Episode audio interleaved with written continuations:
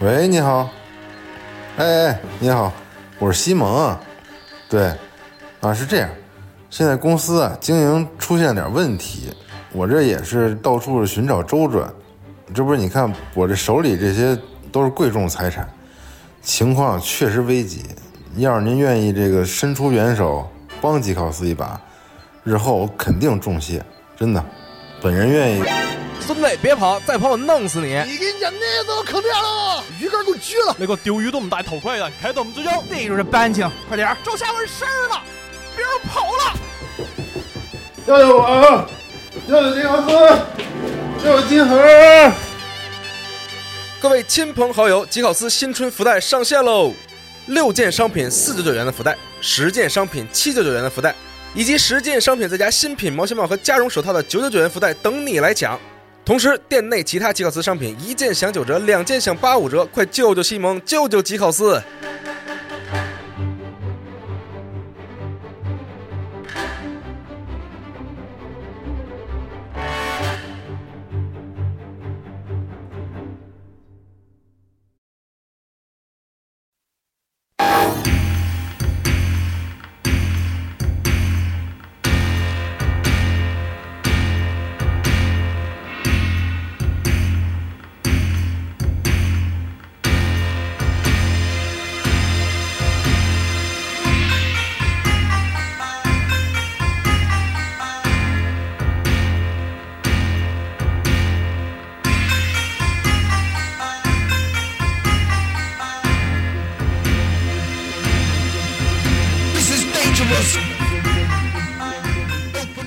！Hello，各位朋友们，大家好，欢迎收听全新一期的《加丢 Pro》节目，我是札幌我是阿芬，我是老白。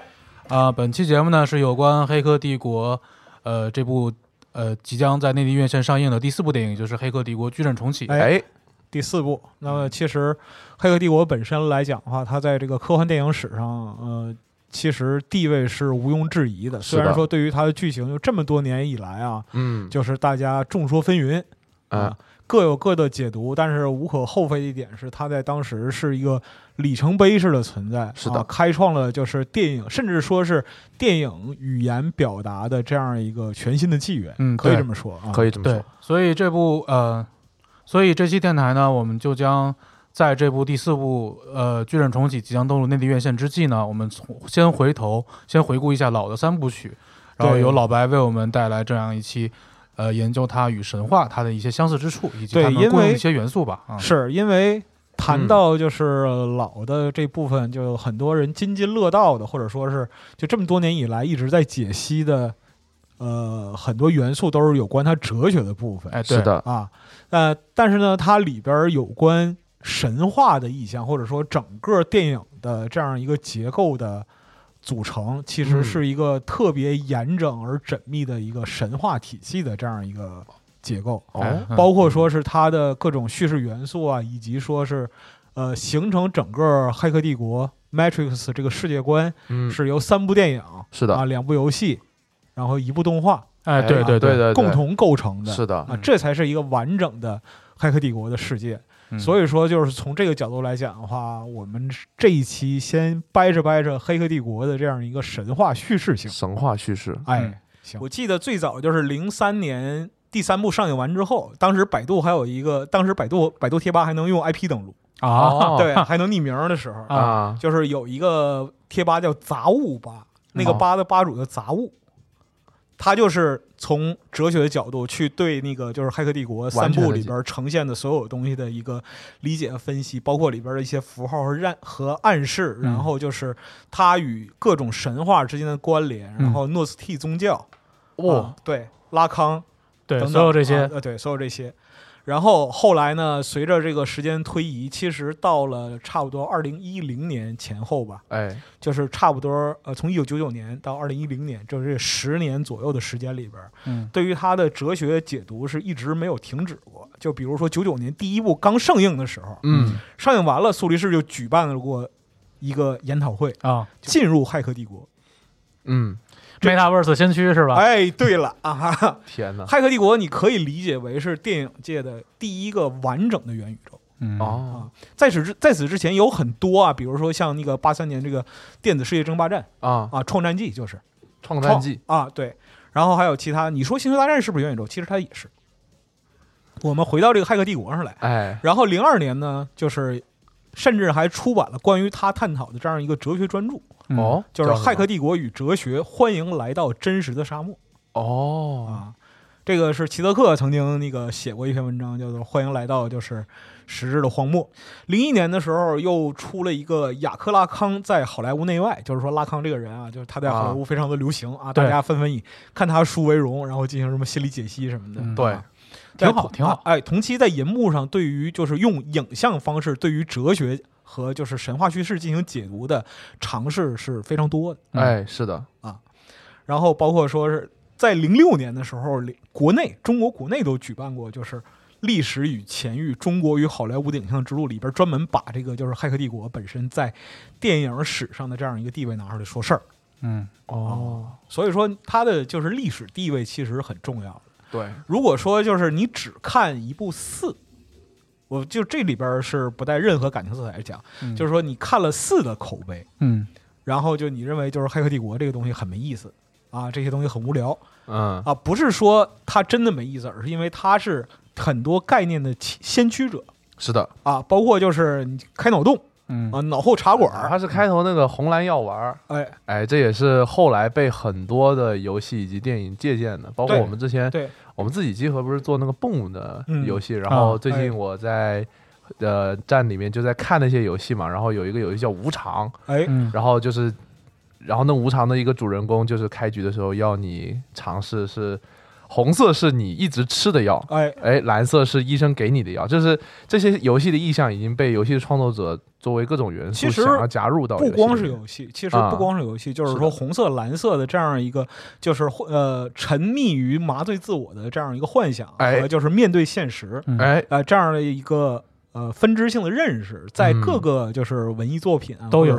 都对这里边它其实已经进入到了一个流行文化的范畴了。其实包括是，呃，这个红蓝药丸，然后包括是那个 deja vu，就是 deja vu，哎然后对对对这个事情，你在 Google 上面搜一下 deja vu，它第一张出现那个图就是那个给你跳黑猫，对啊 Matrix 里面那个黑猫。哎，所以说，这个东西就是可以说是当年那部《黑客帝国一》上映的时候，呃，它所带给人们对于在这个思想就以及呃整个故事方面的这个冲击，已经远远已经渗透于我们现在生活中这个流行文化这个区域的每一个方面。哎是的，所以说，《黑客帝国》本身对于今天的流行文化来讲，它嗯相当是一个开山鼻祖这样的一个存在。就哎今天的的二十一世纪的网络流行文化，在它的特定方面可以说是，哎，对，而且就是如果说有一部网络文化史，嗯，那么就是《骇客帝国》本身它的地位就会像就是荷马史诗啊，或者说是特洛伊神话，嚯，就是在人类史上哎，这样的一个它会有地位，，对对对，它会有一个就是开宗溯源的这样一个叙事的地位。嗯啊，嗯就是很多很多经过无数的变形，然后就是包括说是那个网络迷母，类似的这样一些东西，你往上捋，总会有一个碎片归结到《黑客帝国》里边去。哎呦，嗯就是从我个人的这样理解来讲的话，嗯。就是嗯《骇客帝国》它本身对于现代网络文化的这样一个尝试，嗯。嗯，是下了很大功夫的，因为就是。你甚至不能只看电影就了解整个《骇客帝国》Matrix 的世界观，哎它是包括三部电影、两部游戏和一部动画。对。嗯。嗯，两部游戏分别是这个呃进入 Matrix 和那个 Path of Neo、啊，对对对，你嗯。呃就是救世主之路。嗯。就这两部游戏，我当时是都玩了，而且嗯。它对于就是叙事里边有非常多的补全的作用，比如说像在那个《骇客帝国》第二部里边，嗯。啊，就是因为它是以就是 Neo 以救世主的这样一个视角哎，展开的，是的，对。但是呢，在就是进入 Matrix 里边，其实是对另一支分支人马 Neobi 嗯。和 Ghost 啊，这个就是渗，这个就是潜入辅助他们那个任务的小队嗯对，进行了一个叙述。嗯那包括说后边在高速路战斗的时候，你看到就是 Morpheus 从那个货车上掉下去，啊，为什么被 Neobi 接住啊？是因为他们经过了就是游戏里边的路径。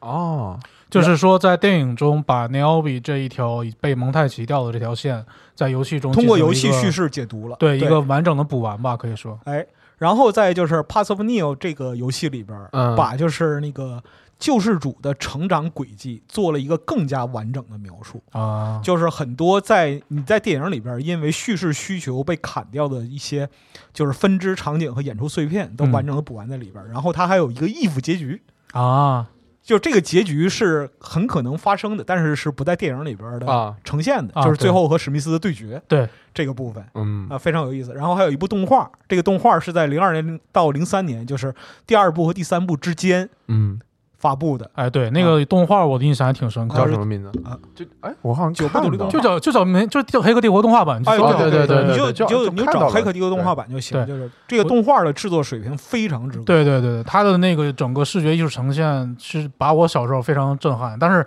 说说一个题外话，就是我那个时候跟我朋友两个人，他因为有电脑嘛，嗯因为那时候还挺小的，他那时候把这个动画版下下来之后，我俩人就在那儿看，因为我们两个人都是看过前两部那个《黑客帝国》的嘛。哎然后当时看动画版的时候，就是我们以为动画版是把原来电影重新以动画形式呈现了，呈现了，对。然后发现他讲的就另外一个故事。完全是其他故事，哎对对对而且每个故事都非常牛逼。这里边强烈推荐所有人去看。动画版确实是《黑客帝国》整个系列作品下来必须要补完的一个东西。它就有点像什么呢？就是像那个就是亚瑟王与圆桌骑士，就亚瑟王传说里边各个骑士的这样一个分支故事。对哦，就是那个兰斯洛特、凯，哎然后其他人这些就是分支故事，但主线还是在亚瑟王那儿嘛。对对它其实是一个叙事分支，所以说你要了解《黑客帝国》的话，除了电影之外，至少还有游戏和动画嗯是你必须体验的哎对哦啊。这就牵涉到了。我说它神话性的这样一个核心原因，就是说它是在当代语境下利用现代媒体创造的这样一个神话。嗯哎它不只局限于文本。我们一谈到神话，哎，就是文本、史诗啊，《伊利亚特》《奥德赛》哎，啊，对，希腊神话、罗马神话。啊是的，喜老爷最喜欢各种就是说黄暴的这样一种两河流域神话什么乱七八糟啊，太喜，欢了，非常嗯过瘾啊。啊嗯是但是呢，就是在现代的条件下，嗯科幻电影它从诞生到现在，电影的本身，电影诞生的本身就是声光影像的是的，本身哎，它就是一个神话媒介的心结，因为没有工业文明就没有电影。哎对。对。啊就包括说之前杨世学老师来录这个西部片节目嗯。啊，他也说了，西部片是什么？西部片是美国民族神话。啊，对，啊，嗯，因为就是美国这个民族呢，他年龄太短了，太过于年轻，他要维系这个民族共同性呢，他就要有一个就是神话基底，但是呢，没有文本，或者说是近代史的，就是到他们就是民族民族性嗯。嗯，形成的时候呢，就是这些事儿都能写出来了，就怪力乱神东西不流行了。啊对。啊啊，那怎么办呢？用电影这种现代媒介来叙事，啊，来创造史诗，或者创造塑造神话。塑造一个新神的一个过程。哎，对，所以说科幻电影本身从产生发展到现在，它本身就是一个神话的过程。我们不断在银幕上造神，啊，是的，但是呢，就像托卡尔丘克说过的，就是所有的现代故事都是对神话的复写。你看到的就是啊。银幕上的所有的科幻故事，嗯。其实都是各种各样原初神话的一个再解构。是的，哎，就比如说说神话的几种类型，大致上分几种类型，比如说像诞生神话、哎，末世神话、英雄神话、嗯。变形神话、救世神话嗯，啊，这是几种就是世界各民族的这样一个神话的构成。嗯，那在科幻电影里边，就是尤其是《骇客帝国》里边，你可能看到就是所有这些神话元素的一个综合，哦，包括说是呃，它会有一个倾向，比如说你像它很明确的点出，就是说 Neo 就是救世主对，The One 嗯啊，它是一个非常清晰的旧式神话的这样一个意象。嗯，但是呢，它里边又包含着非常非常多之前的银幕神话的碎片在里边。就比如说像这个最早的时候，我们讲最早的神话，嗯，这个就电影这个方面啊，哎，乔治梅里爱，哎对，可以说对吧？就是一个大炮弹咣打到月球，打月球上啊啊，月球插一张大脸，哎呀，太难受了，然后就各种冒险什么的对，这种啊。这个其实呢，你就可以说它是科幻电影兼创世神话的开端。嗯可以说啊，可以以这么说，哎，就是按照这个赫伯特·弗兰克的这样一个科幻电影定义，说的是什么呢？科幻电影所描述的是一个发生在虚构的，但原则上是可能产生的世界中的戏剧性事件。就如果这个世界它不能产生的话，嗯，你聊它也没用啊，没有啊意义。是的，就是完全不能产生的呢，你要是不从科学基础上来聊，那也没有问题，那是奇幻，哦对哎，对，那是 fantasy 啊，是魔界，啊是的。是那个纳尼亚之谜。是时光之轮。但魔戒哎本身之前也说就是属于昂萨的民族神话嘛啊，那是另一条线。那是另一条线，哎，对，那是另一条线。那么就是在我们这边呢，就认为说，科幻电影它的基本特征是从今天已知的科学原理和科学成就出发，就是所有的东西在谈的时候必须要有一个让人理解的基础。啊是的，就你不能说完全空造一个就是不可理解的基础啊，对，啊。就比如说像就是科幻电影里边公认难懂的这个索亚里斯星、嗯啊塔科夫斯基，嗯，他也得告诉你说，就是它本质是一个就是人类与外来文明接触的对这样一个概念。在此之前啊，你首先知道人类是有火箭了，啊，对，啊人类是能够就是到外空去了啊啊，有这样一个科学基础。对，从古至今的科幻作品都是要有这样一个基础的。那 Matrix 它本身是什么？它诞生在世纪之交，那个时候就是互联网正在走向全球化，对，但是呢还差那么一丢丢，哎在那个门槛上。然后呢，就是人们对于它的到来，就是未来网络世界到来，是既新奇又恐惧的对这样的一个心态。几乎就相当于是每次当迎来一个技术上的大革新的时候，人们的态度几乎都是这个样子。，哎，迟疑的，所以说就是它混杂了科学理性与未知恐惧。嗯哎，对，啊，对，就是我们所了解到的这个东西，它是基于科学的，但是呢，你就它就像一个黑盒，你输入了一个就是条件，嗯，输出是什么不知道，嗯，我操哎，这个事儿有点慌对，对啊。但是你能因此不接受它吗？你能因此不走向它吗？没有还是不能的，对对没办法还是要那么发展。所以说，就是在这个里边呢，幻想建立于科学理性的基础上，它就是科技外壳与神话的神话内核的统一。嗯，啊就是人类最为本源的思想就是神话。当你面对一个叙事的黑盒的时候，嗯。神话就产生了。啊是的。就是像比如说古代啊，嗯，不明白科学原理啊，雷击产生大火，嗯。哦，什什么路子，天上打个雷，地上怎么着火了？嗯，哦，雷神之怒。有雷神。啊，雷神能雷雷神能招雷引雷，嗯，任何超越人类理解的科技，看上去都像是魔法。哎，对，所以说呢，就是在《骇客帝国》里边呈现的最为魔法的东西是什么？code 这是一方面啊，这是一方面啊嗯，code 相当于魔法的咒语。啊嗯对对另一方面是什么呢？就是人类能够理解但无法完全理解的东西是什么？是里边呈现的高度的工业化。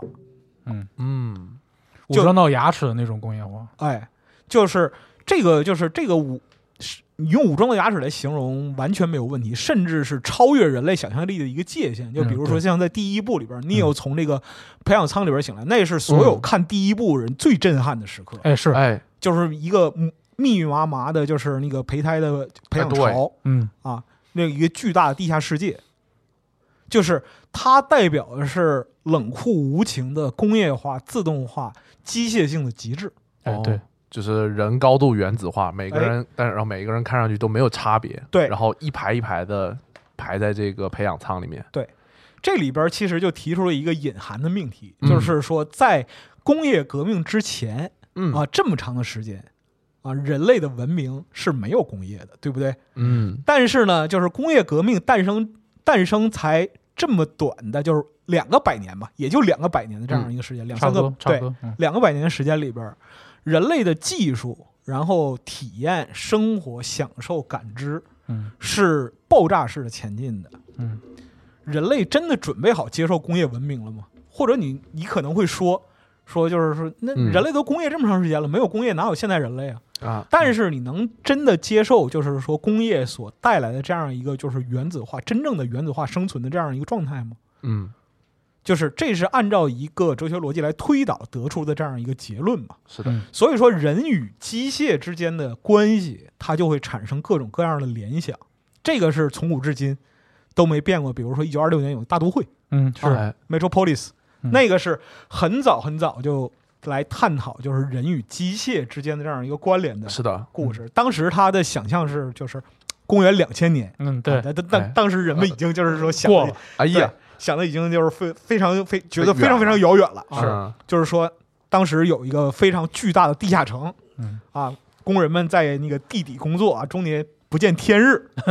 然后就是整个城市是建筑在一个就是永续运转的机器的基础上。啊啊，那么就是这个城市的邪恶化身啊，实业家啊，哎大实业家费里德森。哎，哎，然后之后是一个就是说超阶级爱情啊，最后把这个就是城市整个城市的统治阶统治阶级给推翻了这样一个故事。嗯。啊，后世有一个故事叫《生化奇兵》啊，哎哎，对，连上了，连上了，连上了。啊，对对对，就所以说是神话反复反复叙述嘛，对对对对，大伙儿都讲这个。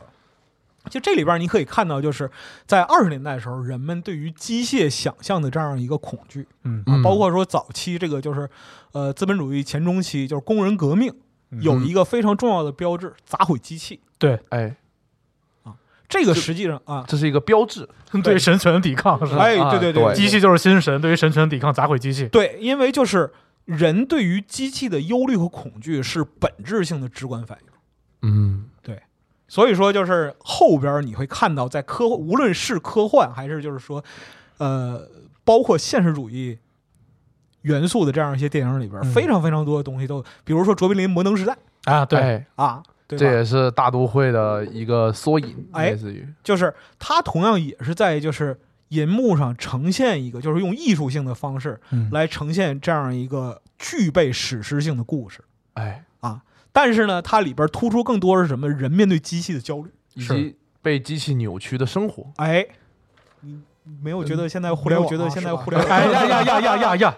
啊，我我今天就扮演一个刹车的角色。没有没有没 有，后边会后边会说到这一点，啊，哎，就是这种就是对于只人与机械的冲突嗯，和依赖的这样一个探讨，在嗯。电影这样一个媒介里边始终没有停止过，从来没有停止过。与之相对应的是什么呢？文学文本对于它的探讨反而是有限的。哎，是是，你是想要讨论是关于视觉呈现方面的问题吗？还是说？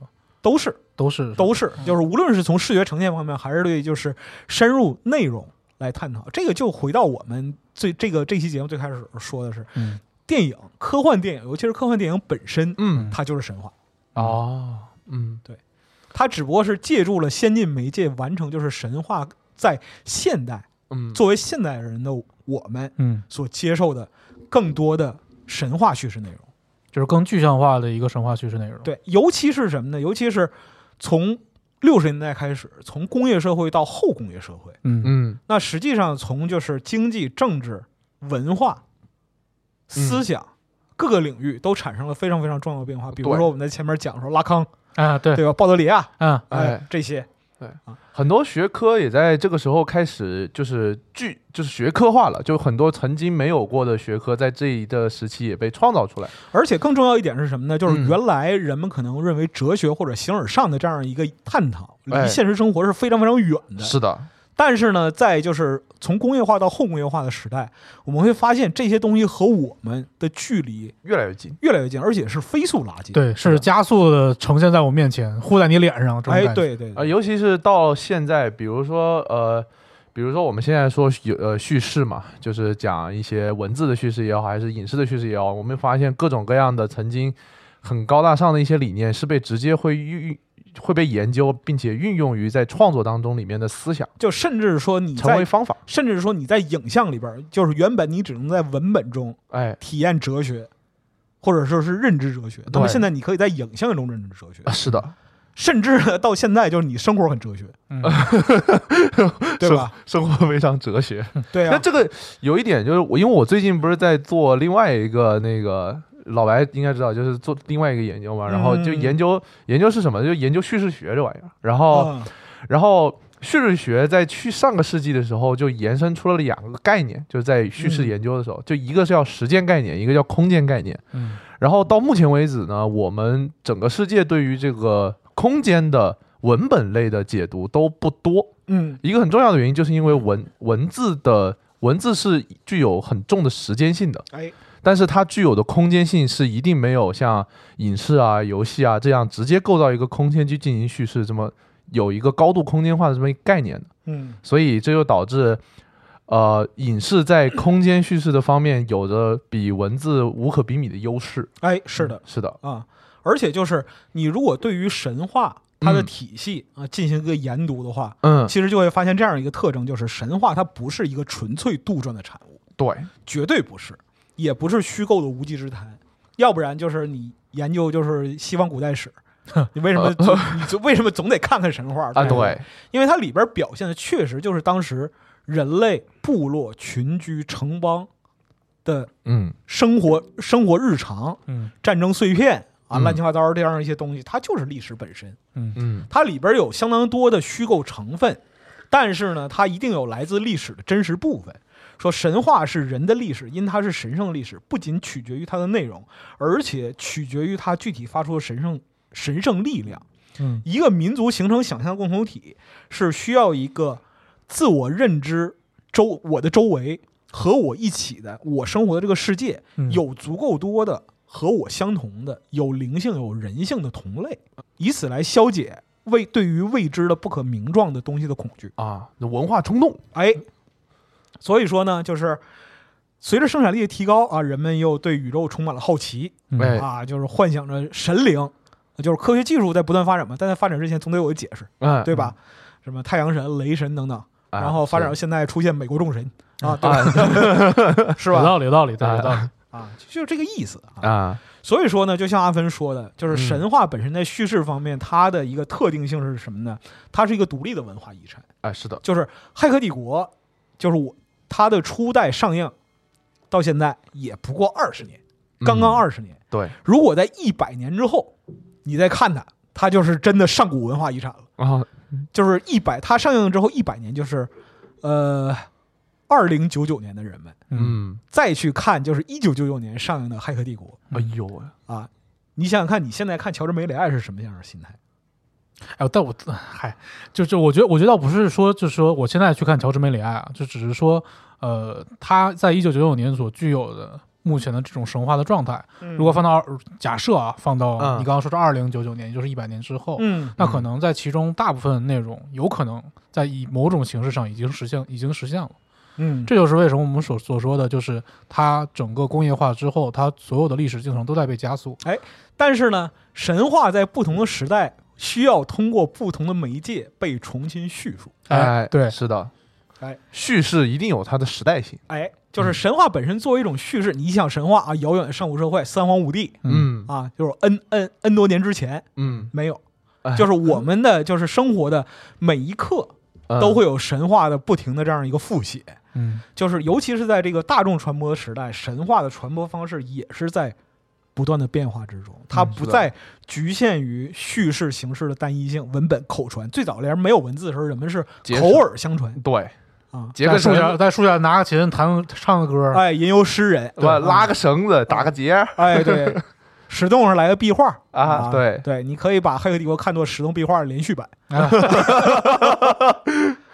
走过几几千米长隧道是吧？，对，所以说就是神话的复数性，你在就是今天的电就是银幕上都会看到，就是他反来覆去讲还是那些故事。就像我们嗯开始的时候说，就是神话的几个类型：诞生神话、末世神话、英雄神话、变形神话、救世神话嗯啊这些。其实这里边需要对它进行一个就是各个分类的一个解读啊。哎啊，就比如说像诞生神话，诞生神话是什么呢？是人类幼年时期用幻想的形式，对自身的这样一个诞生的过程啊，进行描述、对，嗯，进行解释，我们是怎么来的，从无意识到有意识的啊。这样一个过程。就跟女娲造人似的，哎，它是人类由来的一个原始观念，你从哪儿来，这是一个基础命题。就诞生这个事儿，永远是一个基础命题。嗯。世界各民族神话里边都会有，就是说人类起源于何处的故事嘛。比如说像那个中国的诞生神话啊，嗯。就阿芬说女娲造人嗯，对，啊，开始的时候捏人，后来捏人效率太低了。是，啊，崩点泥崩点泥点子，对，拿根柳条儿啊快速造人啊，对，甚至还有说是盘古嘛，吧哎对对是世界是怎么来的，哎，的也有一个想要办法去解释它的你看，像就是说巴比伦神话，然后印度神话，对嗯，它里边就包括说是那个，都包含着就是对于人类行为、宗教，嗯然后原始崇拜这样一个描述，就变，比如说就是说创世神变化为山川河流啊，嗯，然后就是说人从海上来，人从土地中来，哎。人是种出来的，哎利用利用神这个意象，对于现今所存在的环境以及周遭进行一个合理化。哎，哎。但是呢，这是在人类没有进入工业时代之前，哎，对，吧是的，人类步入二十世纪之后啊，有了机器嗯。这样一个东西，在工业科技的伴随之下，世界原初面貌有了一个全新的想象。嗯。哎。啊这个东西你呈现在银幕上，就是《Matrix》里边第一部，嗯。从那个就是培养舱里边醒过来的时候，就 Neo 从培养舱里醒过来的时候，嗯。面对那些，那个是人类诞生的原初想象，嗯，哦，这个是诞生神话的一部分。明白。了。，明白了，你看，像就是说其他的里边各种描述，其实它里边都会有这个就是神话痕迹，比如说第九区，啊，哎是，第九区里边的就是叙事神话是什么呢？就是你可以把这个就是落到就是地球上这样一个外就是大虫哎啊这样一个就是呃种族，嗯，想象为一个丢失了起源认知的外来民族。可以这么说。可以这么说，哎，那么就是他们离开地球，就是回到就是母星的飞船里边离开地球的过程，就是重拾起源的过程。嗯就各种各样的科幻电影，就是你看起来跟它没有什么关系的，那都会有这样一个就是关于诞生神话的叙事，比如《阿凡达》，对，对吧？那是一个非常基础版的诞生神话。哎，对，你看《生化危机》嗯，这种，生化危机这个是，行吧，行吧，你说是就是，确实它里边是有这样一个元素啊，就如果说你把它把最早斯宾塞那一套那套逻辑放到这儿的话，那应该是最早的诞生神话。是的啊，就是在就是银幕叙事上或多或少都会对诞生神话这一个元素或者说是这一个领域的东西有一个叙述。哎是只，要是谈及科幻，它都会有这样一个诞生叙述。打个比方说，像《银翼杀手》，这个就是简单一提，就是诞生诞生神话是一切神话的原初基础。啊啊是的，之后就是说，人诞生诞生完之后就要毁灭啊，叫叫糟践。哎这里边就 对，这里边就会出现另外一个神话，叫末末世末世神话。末世神话，末世神话里边最具代表性的就是洪水，那啊，上古的大洪水，这是一个永恒主题。甚至是说，就是我们的古代也是有大禹治水的这样的呃哎，对对对，传说，然后所以就是说，我们会发现传说好像并不一定是，就是说它它这种类似于神话的传说，哎，它不一定是假的，对。他可能是真的在某一个地方发现过就。是人类历人类在就是原始的历史上，嗯。应该至少经历过一次世界性的灭绝危机嗯。啊，啊，否则难以解释为什么全世界民族都会有这个大洪水主题。对。啊，就是那个诺亚方舟啊、嗯。大禹治水啊嗯。这些东西就很具体嘛。对，啊。然后呢，到了电影那个时代，嗯。因为有了工业文明嗯。啊，普遍灭世的忧虑又多了一层，嗯，来自于什么？人类自身。对。啊，就是人类自身创建的，就是工业文明，我们是否能够承载它的巨大破坏力？嗯，哦，这这你要举例可太多了。那太多了。对。对，奇爱博士，啊，复仇者联盟二，哎，对对对，你像就是，如果说你把它局限在这种一个自然神话上，嗯。有很就在银幕上能呈现的，包括说像那个就二零一二。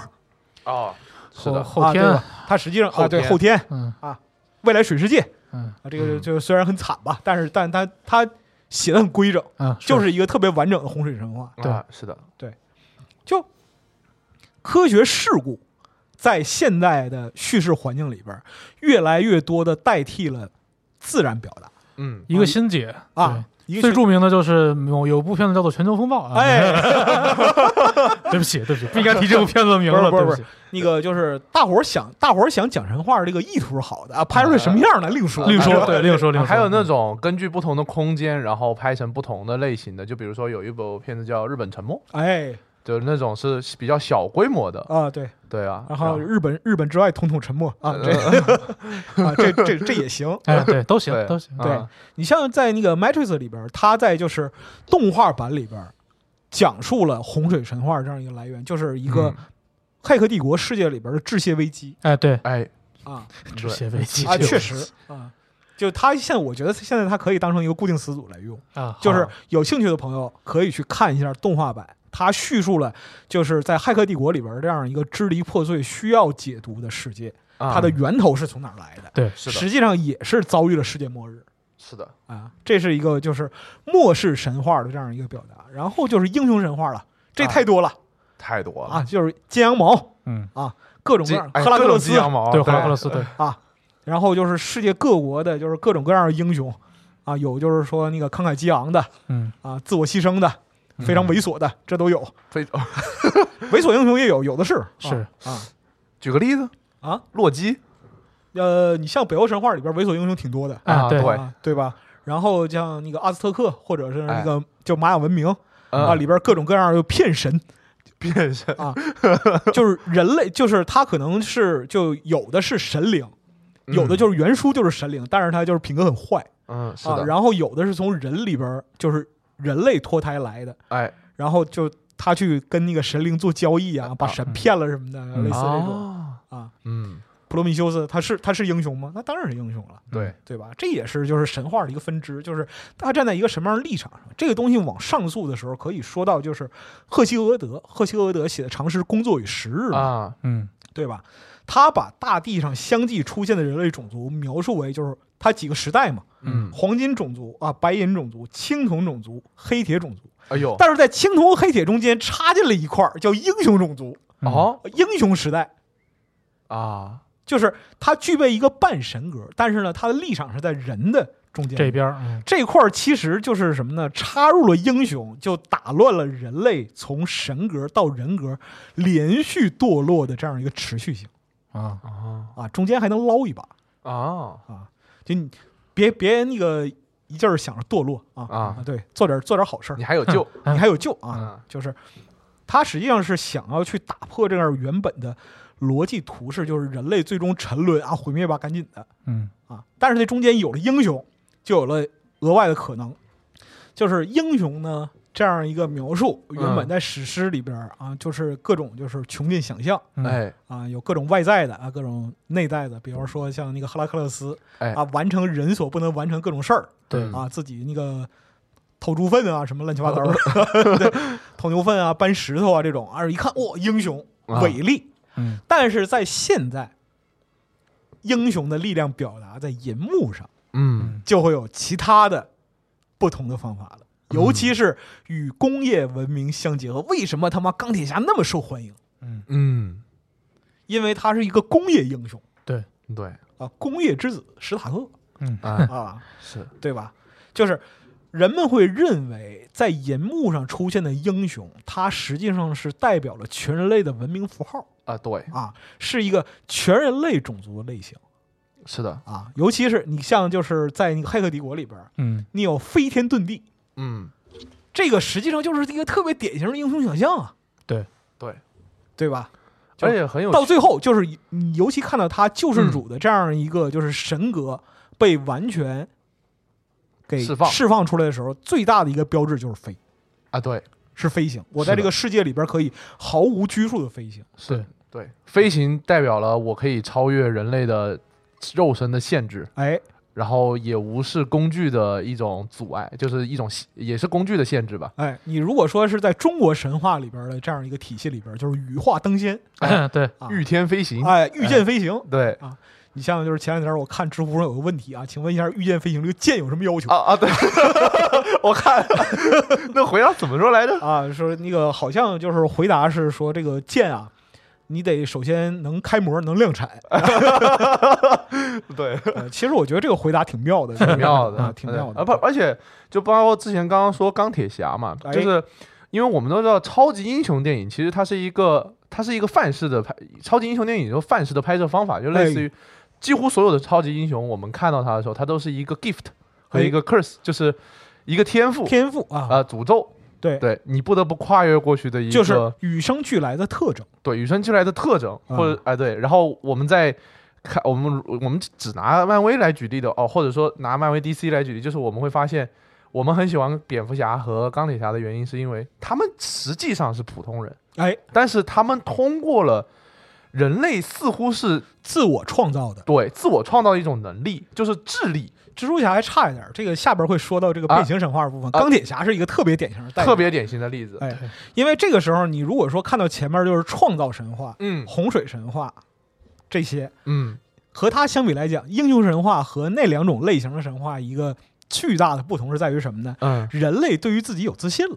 嗯，哎，他没有，就是说产生极端的恐惧心理。打个比方说，还是用雷神那个例子，天上咔嚓一雷，然后原始森林起大火了，嗯。然后原始人类啊，我操，太可怕了，太可怕了，整不了啊，嗯。怎么办呢？跪地求饶，啊然后啊或者说是不下雨怎么办呢？啊。求龙王爷天？啊，祭啊你对，然后那个如果再不下雨的话，把把龙王爷祭天，就这 这样把龙王爷祭天可以。这个你这个在金枝里边有有有说到，就是啊对对对对对对，啊，就类似这样一个情况。但是到了现代嗯啊，人类能够通过科学对自然现象进行解读嗯，嗯啊，他的就是那种原初的恐惧心理就慢慢消退了。打个比方说，今天你在看到就是久旱不雨，怎么办啊？打一炮，某些现象啊，啊，地球的自然现象，哎啊，今年怎么怎么回事儿啊？全球变暖，哎呀，太麻烦了，怎么办呢？人工降雨嗯哎，啊，想想点办法，嗯就是用这种方式啊，把人类的信心外在阐述出去，是的，嗯它就变成了英雄的这样一个典型。嗯就是尤其是人类之中具备发明创造才能，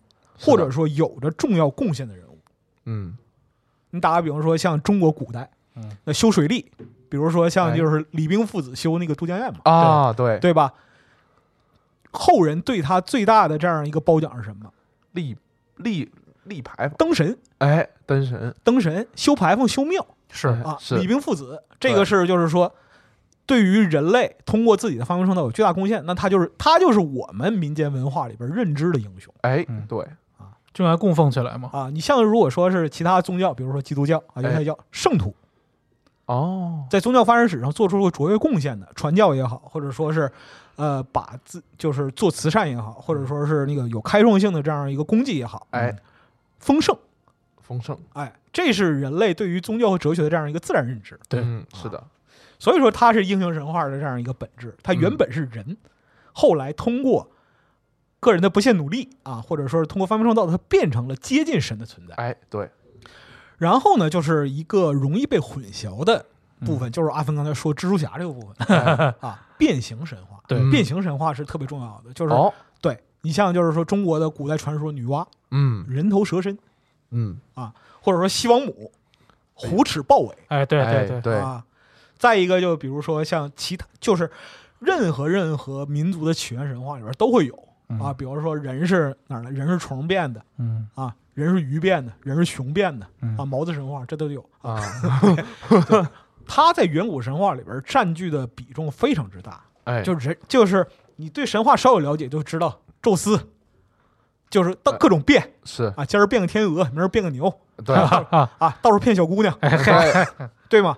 就这个本变形是神奇所具备的一个共同特征。嗯，啊。习老爷过去讲那个就是两河流域神话什么也会讲，就是说那神也没什么事儿干，今天变个男妖精，明儿变个女妖精啊，就这点事儿。啊。啊，神话中变形一般来讲是人与动物的互相变化。嗯。嗯。但是到了科幻电影的这样一个领域里边来说的话，嗯，就是人与机器之间的互换，哦，人与就是人和物态的这样一个变化，从人与自然生物过渡到人与造物之间的变化哦，啊。机器原本是人造出来的，但是当机器的意志不再听命于人的时候，它就是另一种物。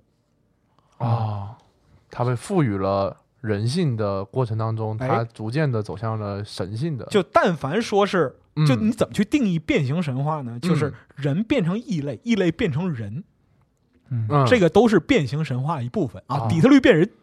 啊。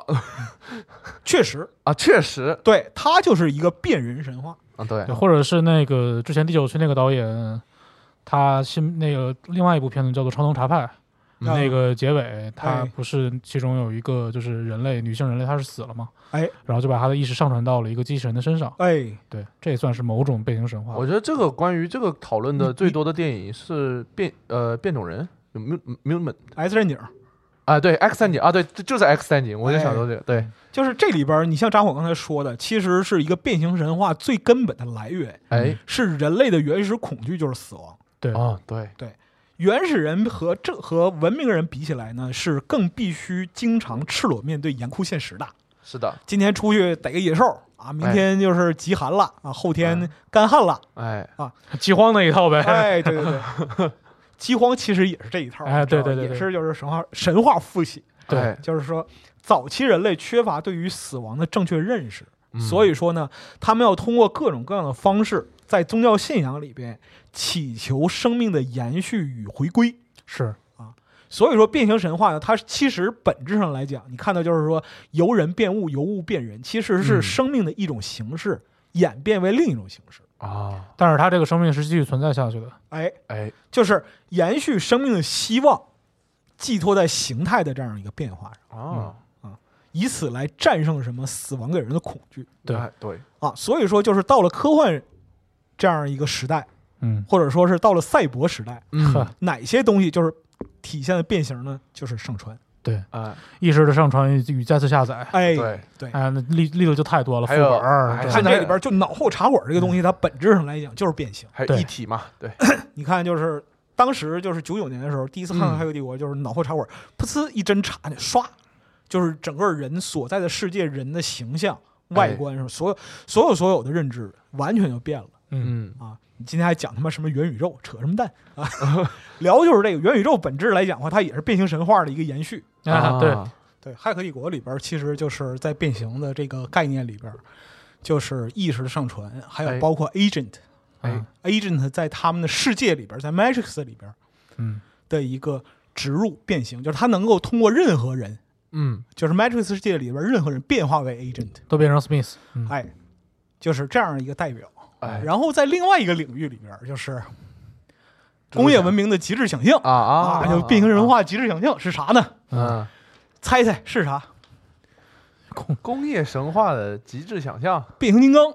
哦，呵，也非常有道理，因为变就是变形真变形啊，那是真变形啊，确实啊，因为变形金刚本身开始的时候，就是包括你甭管它最开始意图是为了卖玩具也好啊，或者什么的也好，嗯，它本质上是把现代文明成果变形为人，嗯，哦，汽车，嗯。对，飞机船、坦克、星球、宇宙大地嗯。嗯，这些，咱就不说变形金刚真正那个故事起源那一套东西啊，只是单纯说把我们现在存在的这些所有的这些机械类的东西，哎。把哎，它化身为人的形象，哎，这个单纯是它的变形的这个对，符合变形神话的一个就是它变形为人啊，实际上代表着什么呢？现代文明的图腾是机器，哦，对。它精神崇拜，是的，现代人的精神崇拜是机器本身。嗯，那你如何解释猛兽侠呢？没有没有，过过过过过也可以，也可以，因为猛兽侠这个就更好了。啊，啊对，因为什么呢？哎？神话变形的基础是灵魂不死和图腾崇拜。哎对，哎猛兽侠是什么呢？又回来了，万物有灵，哎。嗯，兽也有灵，机器也有灵，机器与兽的结合就是猛兽侠。哎对，啊。人的肉体消失了，灵魂就要寻寻找新的寓所哎哎，啊。所以说呢，他就会把机器拉升到就是人的崇拜，还有就是信仰的这样一个高度上来。对，这是现代变形神话所阐述的内核。这东西就很有意思啊。哎，所以说到最后啊，前边儿乱七八糟我们讲就是诞生啊末世，嗯然后就是英雄变形嗯哎，啊这些乱七八糟出现一个大杂烩儿啊，嗯。哪个哪一类神话能够把这些这些神话特征全集中在身上呢？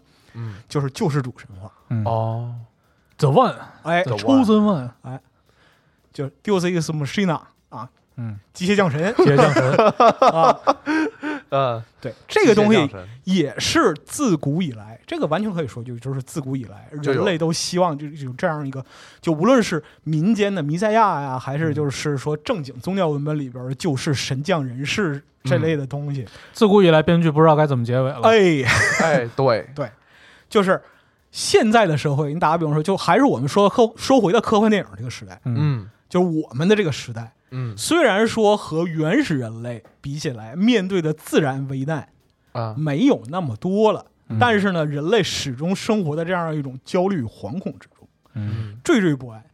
要不然你没法解释，就是为什么在电影这个领域，就是说世界末日类的东西那么那么多，啊，嗯，对吧？我们总是还是处于一种对于不知力、未知力量的恐惧之中，哎。这这种东西是没有变过的，这没变过，根据时代的不同，这是根源。对，这是根源。哎我们恐惧的东西在发生不断的变化。哎，所以说呢，就是如何拯救人类于危难之中呢？救世主是一个选项。嗯，哎，自古以来啊，就是这么一个选项。就是你像《骇客帝国》嗯啊，这前面三部曲加上、呃两部游戏加上一部动画，它其实完整的表达了一个就是前面四种类型，人类从诞生到末日，然后到英雄辈出。英雄辈出就是骇客那个，就是第二部里边法国人和他旗下那个、啊那嗯。那几位啊嗯，那都是前几代的迭代嗯。啊，前几代的迭代英雄嗯，啊，虽然失败了，但是被收容在这儿。对，啊。这是一个不断去创造拯救过程的嗯。这样一个故事。然后呢，到了 Neo 这一代，形成了一个完整的救世神话的一个循环。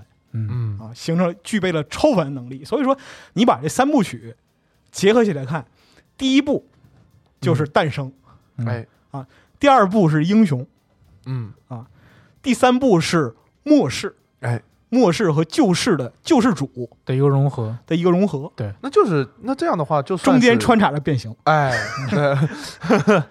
对，这是一个完整的故事。它开始的时候来自于人类历史上通常所见的宏大叙事的基础：嗯嗯。奴役、仇恨与死亡。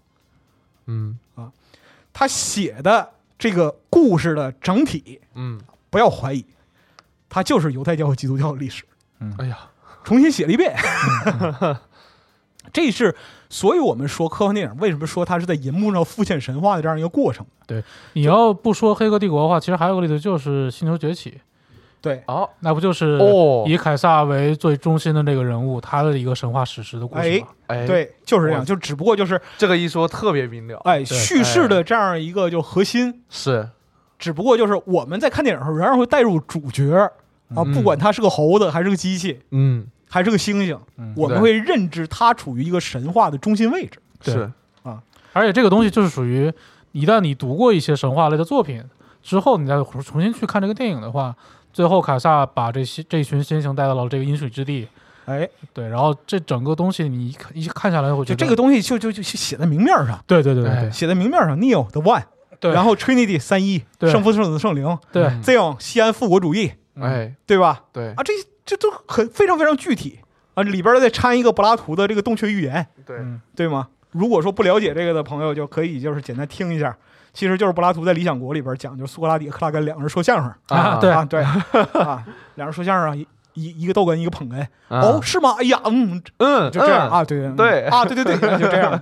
就是说，假设有一个洞穴式的地下室，里面有很多人从小就生活在洞穴里，嗯，脖子和头都被你不要掰了，太刻意了，你这个太刻意了，真他妈没劲！我就把我就把这个事儿重复一遍啊重 OK 重述一遍。那我柏拉图，你苏格拉行行，随便，啊啊，就是这些人呢，我呢？等一下，我呢？这段是不是要重新说？你是特地化的，你来，你来，你来。啊，你来，嗯就是假设有一个洞穴式的地下室，嗯里边有很多人从小生活在洞穴里，他们的脖子和头都被东西绑着，不能自由行走，只能向前看。在背后高一点地方有火把燃烧，在哎火把与被囚禁者之间有一条走道。这样的话，路过这个走廊的人手上拿着的东西就会被火光反射到囚禁者面前墙壁上，哎，他们只能看见墙壁上人与东西的影子。这个时候，人会不会认为被看到的影子就是事物本身？假设这个时候有一个囚犯被释放出来，嗯环顾四周，看到巨大的火光，然后被带到洞穴之外，暴露在太阳光下，光见到了就是我们所认知的、认为的真实的世界。嗯是，开始的时候他难以习惯，因为他只是看到依靠影子来辨别真实，对对，辨别他认知里的真实。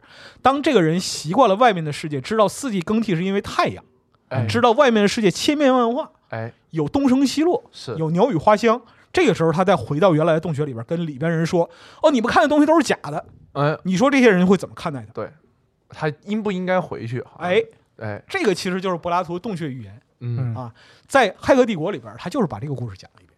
啊，就你在所有的里，哎，所有哎。你在里边看到所有，包括说人类的觉醒嗯。啊，意识的惊，人类意识的惊醒嗯。啊，对于本我的这样一个认知，嗯，它其实是完全用现代科技的方法，把这个洞穴语言的这样一个哲学观念重述了一遍。重新阐述嘛。哎，那么就在这里边呢，又加入了这个就是基督教创世神话的这样一个过程啊，啊这样一个过程，就是你比如说，你像那个第二集里边出现给人印象非常深刻架构师对，啊，那个白胡子老头嗯啊他本身是什么？他就是上帝，他创造了整个世界。要有光，啪，亮了。哎，啊，对然后 Neo，Neo 是谁？Neo 是基督嗯，嗯，Neo 就是基督，他的就是他的诞生，不是说人的意志，是神的意志。对对，啊，是架构师赋予他的意志。那么就是 Neo 他要把人从 Matrix 里边拯救出来，嗯，那么基督本身是要把世人从堕落腐化的世界里拯救出来。哎，啊，意图是一样的。是的，然后基督本身作为一个就是人类的替罪羊，Neo 在第三部里边嗯。啊完成了最后的使命的时候，你看到那个意象，那个意象完全就是、基督就是受难，对，完全就是基督受难这样一个，包括说圣光，嗯然后就是那个以及他的一个身体一个造型大十字嗯啊这样一个形象啊，他本身就是你可以看作他是通过死亡完成了对 Matrix 世界里边人类的救赎。对，哎，另一方面呢，你可以理解为就是他褪去了肉体，嗯回归到了原本神所在的世界。嗯啊就是上帝创造人类，但是为了拯救人类，人就是必须有基督来承担人类的苦难。对就是肉体来承受人类的苦难。哎，对，对，就这就像就是 Neo 最后去，他去代表人类与机器谈判嘛，嗯，我来解决你的问题，你要赦免人类，对，哎，你要赦免人类的罪。对，包括说架构师在第二部里边，他讲到就最后那边非常非常经典的对话里边讲，嗯就是说你的一部分最终要回归到源代码对嗯对。啊，你要等待下一轮的救赎。嗯。对，啊，因为什么呢？就是说人类与世界之间的矛盾是永远存在的。是的，它是一个永续的循环。那么你的存在是为了什么呢？基督的存在是为了什么呢？是为了达到平衡，是的，赎一部分的罪啊，满足一部分的需求，就这样等待下一次，啊，等待下一次。维持那个守恒的存在。哎，就是所以说嘛，就是世界的轮回是需要一个关键的人物去担当嗯啊。那么在这个阶段，就是当灾难来临的时候，如果你不信任，就是说人的力量，你只有寄希望于神的力量，这就是救世主的存在。嗯。啊哎，为了人类继续生存而牺牲，是救世主的使命。哦，啊，这个其实就是《骇客帝国》这整个一个世界架构里边的完整的永续逻辑，包括说是你像就第三部最终结尾的时候，嗯先知和架构师的对话。啊，对，啊，这个部分啊，架构师说那个什么，就是先知说下一次怎么办？啊，架构师说，呃，别管下一次。啊，这次就是结果是 OK 的。嗯。那么就是哎先知问说，那你的承诺有效吗？架构师说了一句话，说你以为我是人类吗？哎，对，很神秘，啊，最后一句话就是你以为我是人吗？你以为我像人那样不可捉摸，然后又存在着各种不确定性吗？嗯这个一方面来说的话，是人对机器的这样一个认知，机器是精密的、嗯稳定的、唯一的，就是你给它一个条件，他一定会输出一个唯一解。包括说架构师在第二部里边他说的就是说我最开始构建的一个世界是一个绝对平衡、精密、美好的世界，嗯，但这个世界不对，他自己毁灭了。对，是啊 Neo 的存在就是说，在这个世界里的救世主存在是什么呢？是方程不平衡的一个不确定解。嗯嗯那就说明什么呢？世界本身是混沌而不可知的，这实际上是人类对于世界的一个认知。嗯哪怕这个世界的架构师的眼里看来哎，是有多么的严谨，多么的严密。就是嗯啊，而且就是说，在从古至今啊，也不能说从古至今，嗯，就是就单说科幻电影吧，在我们现在所已知的范围内的科幻作品类啊的这些神话的故事里面，对，因为就是现代文明啊，嗯人你看，就是二十年代的时候，人类对现代文明是积极的、充满热情的。嗯是，的，到了五十年代啊，出现了核弹这个东西之后，我对吗？人类对现代文明认知一分为二，对，对，其中一部分人呢，他会鼓吹呃，回到就是说小农时代，哎，田园。男耕女织，啊，就老死不相往来嗯啊，回到这样一个情况。但是呢，工业就是工业文明已然诞生，去工业化之后的结果就是它不就是现在日益庞大的人类的这样一个整体，是。在原始的就是非工业的这样一个文明条件下是是。不可能存在的是的，啊，不可能继续的。但另一方面呢，它又是一个双刃剑啊，人们会看到就是说通过自己的手毁灭自己的可能。嗯。啊对，你如果说是像原来打个比方说就是 石器时代。嗯。就是嗯。这个大部分时候有人类的争端啊，匹夫之怒，流血五步。